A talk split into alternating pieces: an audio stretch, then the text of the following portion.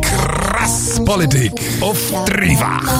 Was ist los in dieser verdammten Stadt Dänemark? Auf diese Antwort habe ich mich den ganzen Sonntag schon gefreut. Zum Beispiel. Krass Politik. Ich absurd. Krass Politik auf dreifach. Die Bilder von der Explosion in Beirut sind um die Welt gegangen. 2750 Tonnen Ammoniumnitrat sind explodiert und haben eine Druckwelle durch ganz Beirut gehen. Teile vom Hafen sind zerstört und zahlreiche Gebäude zusammengestürzt. Durch die Explosion sind in der ganzen Stadt Fenster kaputt gegangen und es hat Glassplitter geregnet. Mindestens 220 Menschen sind bei der Explosion gestorben, über 6000 verletzt und mehr als 300.000 haben das Dach über dem Kopf verloren. Das Ammoniumnitrat ist ursprünglich in Georgien produziert worden und dann im November 2013 im Hafen von Beirut festgesetzt worden, weil das Schiff nicht mehr seetauglich war. Im Februar 2014 ist das Ammoniumnitrat dann beschlagnahmt worden und seitdem ist es im Hafen von Beirut gelagert worden. Die Ursache der Explosion sind wahrscheinlich unsorgfältig ausgeführte Reparaturarbeiten am Hafengebäude. Die große Frage ist darum, wer ist schuld an dieser Explosion? Die libanesische Strafverfolgung hat 16 Menschen verhaftet, unter anderem auch Hafen- und Zollbeamte. Viele Libanesinnen und Libanesen sehen die Schuldigen aber an einem ganz anderen Ort, nämlich in der Regierung. Für sie ist die Explosion ein Ausdruck von der Inkompetenz der Regierung. Die Schuld bei der Regierung sieht auch die Autorin und Politologin Elham Manea. Sie geht aber noch einen Schritt weiter. Für sie ist die Explosion eine Verkörperung vom Versagen der libanesischen Politik. Es ist wie eine Verkörperung des Versagens aller libanesischen Regierungen. Fakt ist, der Regierungschef Hassan Diab und auch der Präsident Michel Aoun haben gewusst, dass das Ammoniumnitrat im Hafen lagert und dass es eine Gefahr ist. Der Präsident Michel Aoun sagt, er sei nicht verantwortlich. Es gab klare Hierarchien und er kann beim Hafen nicht direkt mitreden. Der Elham Mania sagt, wenn sie die Ausrede höre, verstehe ich sie auch, warum die libanesische Bevölkerung so hässig auf die Regierung und auf die Politik ist. Und hässig auf die Regierung, das ist die libanesische Bevölkerung. Nach der Explosion sind Tausende auf die Straße, um gegen die Regierung zu demonstrieren, mit Erfolg. Der Regierungschef und sein Kabinett sind vollständig zurückgetreten. Das lenkt den Demonstrantinnen und Demonstranten aber nicht. Mitten in der Stadt haben sie eine Reihe von Galgen errichtet mit der Forderung, tretet zurück oder wir hängen euch auf. Und sie haben auch klar gemacht, wer sie meinen. Erstens der Michel Aoun, der Präsident vom Land, zweitens der Nabi Berri, der Präsident vom Parlament und der Hassan Nasrallah, der Generalsekretär von der Hisbollah. Die Hisbollah, das ist eine religiös prägte Partei und Miliz, die politisch viel Einfluss hat und einen Teil von Libanon sogar ganz kontrolliert. Treten zurück oder wir hängen dich auf, der Slogan, der tönt von viel ähm, Hass und angeschauter Wut. Ich habe von der Politologin und Autorin Elham Mania wissen, woher kommt denn die angestaute Wut? Das kommt von diesem Versagen vom System. Wir sprechen von einem gescheiterten Staat. Das heißt, er ist nicht in der Lage, seinen Bürgern Dienstleistungen oder Sicherheit zu bieten. Die libanesische Politik hat versagt. Der Libanon ist ein gescheiterter Staat. Das meint Elham Manea. Sie kennt sich aus mit der Politik im Nahen Osten und in Libanon. Libanon ist ein Land in der Krise. Seit dem letzten August ist der Libanon in einer Wirtschaftskrise. Eine extrem hohe Staatsverschuldung und ein Blasen in der Bankbranche haben dazu geführt, dass das libanesische Pfund, das vorher eine sehr stabile Währung war, stark an Wert verloren haben. Die meisten Sachen, die du kannst kaufen im Libanon, sind zwischen Oktober und April das Jahr um die Hälfte oder sogar um noch mehr teurer geworden. Die Arbeitslosigkeit ist in die Höhe geschossen, viele Leute können sich kaum mehr Essen leisten.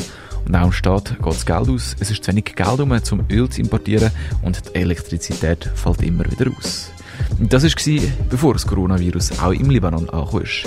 Die haben alles noch, noch schlimmer gemacht und mehr Unternehmen in Bankrott getrieben. Die wirtschaftliche Krise ist ein Grund für die Wut auf den Staat und auf die Politik. Es gibt aber noch einen anderen. Die Elite in Libanon bereichert sich trotz dieser Krise weiter und scheint sich nicht für Probleme im Libanon zu interessieren, erklärt Elham Manea. Die Bürger und Bürger, die sehen gleichzeitig die Elite, die, wie sie ihre Kinder im Ausland schicken, wie sie Villas in, äh, in Frankreich, in, in, ich weiß es nicht wo, kaufen, wie sie ihr eigenes Geld aus Lebanon außerhalb des Staates schicken. Dass sich die Elite so kann bereichern kann, das ist ein politisches System vom Libanon geschuldet, meint Elham Manea. Das Grundproblem vom libanesischen System sieht sie so. Und statt dass man einen Staat, die ihr Bürger und Bürger als gleich vor dem Gesetz behandelt, hat man ein System Menschen in Gruppen geteilt. Anstatt dass alle Menschen im Staat gleich sind, hat man sie in Gruppen geteilt und zwar abhängig davon, welcher Region, welcher Religion als die Person zugehört. Die verschiedenen Religionen sind im libanesischen System tief verankert. Ein paar Beispiele. Der Präsident muss immer ein Christ sein, der Parlamentspräsident muss immer Schiit sein, der Regierungschef muss immer Sunnit sein und der Befehlshaber von der Armee muss Christ sein. Die Aufteilung von der Politik nach religiösen Gruppen hat eine Elite geschaffen, die jetzt stark profitiert, sagt der Elham Mania. Und nur die Elite profitiere. Sie, nur Sie und Ihr Loyalisten profitieren von dem System und lassen die normalen Bürger zu. Das ist aber nicht das einzige Problem im Libanon. Der Staat hat kein Gewaltmonopol. Der libanesische Staat hat kein Gewaltmonopol. Der Grund dafür ist die Hisbollah.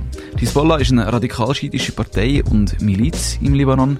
Ursprünglich ist sie entstanden als Widerstand gegen die Israelis und auch heute sagt die Hisbollah, sie wollen die Libanesen vor Israel schützen.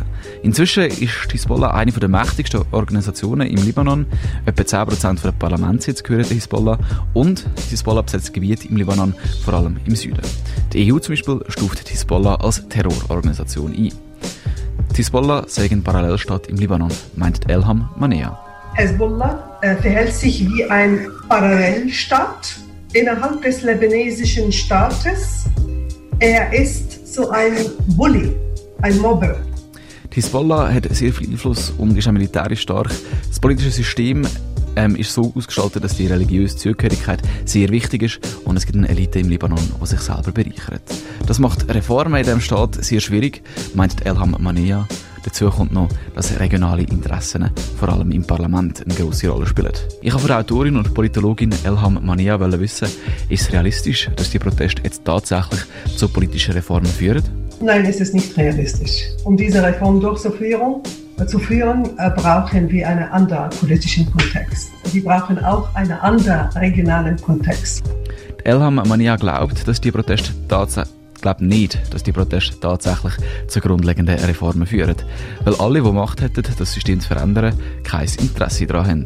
Und alle Beteiligten jetzt in diesem System haben Interesse, das System zu bewahren. Wenn es aber tatsächlich zu Veränderungen sollte kommen, dann nur, wenn die Menschen weiter auf die Straße gehen.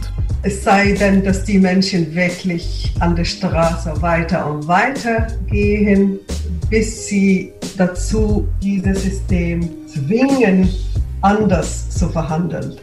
Elham Mania ist nicht optimistisch, dass es zu Reformen kommt. Falls es aber tatsächlich so weit würde kommen, dann bräuchte es ihrer Meinung nach einen neuen Gesellschaftsvertrag im Libanon. Ich bin der Meinung, damit wir das System reformieren, brauchen wir eine neue Formel, einen, einen, neuen sozialen Kontrakt, Social Contract. Mhm. Das heißt, es ist auf die Staatsbürgerschaft und nicht auf die Identität religiöser Gruppen gründen. Dann wäre Lebanon in der Lage, starke Institutionen aufzubauen. Mit einem neuen Gesellschaftsvertrag, der nicht auf der religiösen Zugehörigkeit basiert, könnten Reformen im Libanon möglich sein. Das meint die Politologin und Autorin Elham Manea.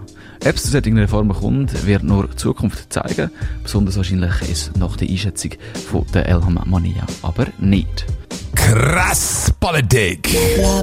Immer am Montag von 7 bis 8. Auf dreifach. Ich möchte klarstellen, dass der Chat nicht eine regende Funktion hat. Ja, Sie, Sie schütteln jetzt wieder Ihren Kopf. Also ich, ich, gut, äh, es macht jeder mit seinem Kopf, was er kann. Das ist eine Sauerei. Wir leben in einer Verbrecherstadt, in einer Dreckstadt und ich werde die Stadt verloren. You know it is our responsibility to keep you informed and do everything we can so this never happens again. We will get this done. We will make this right.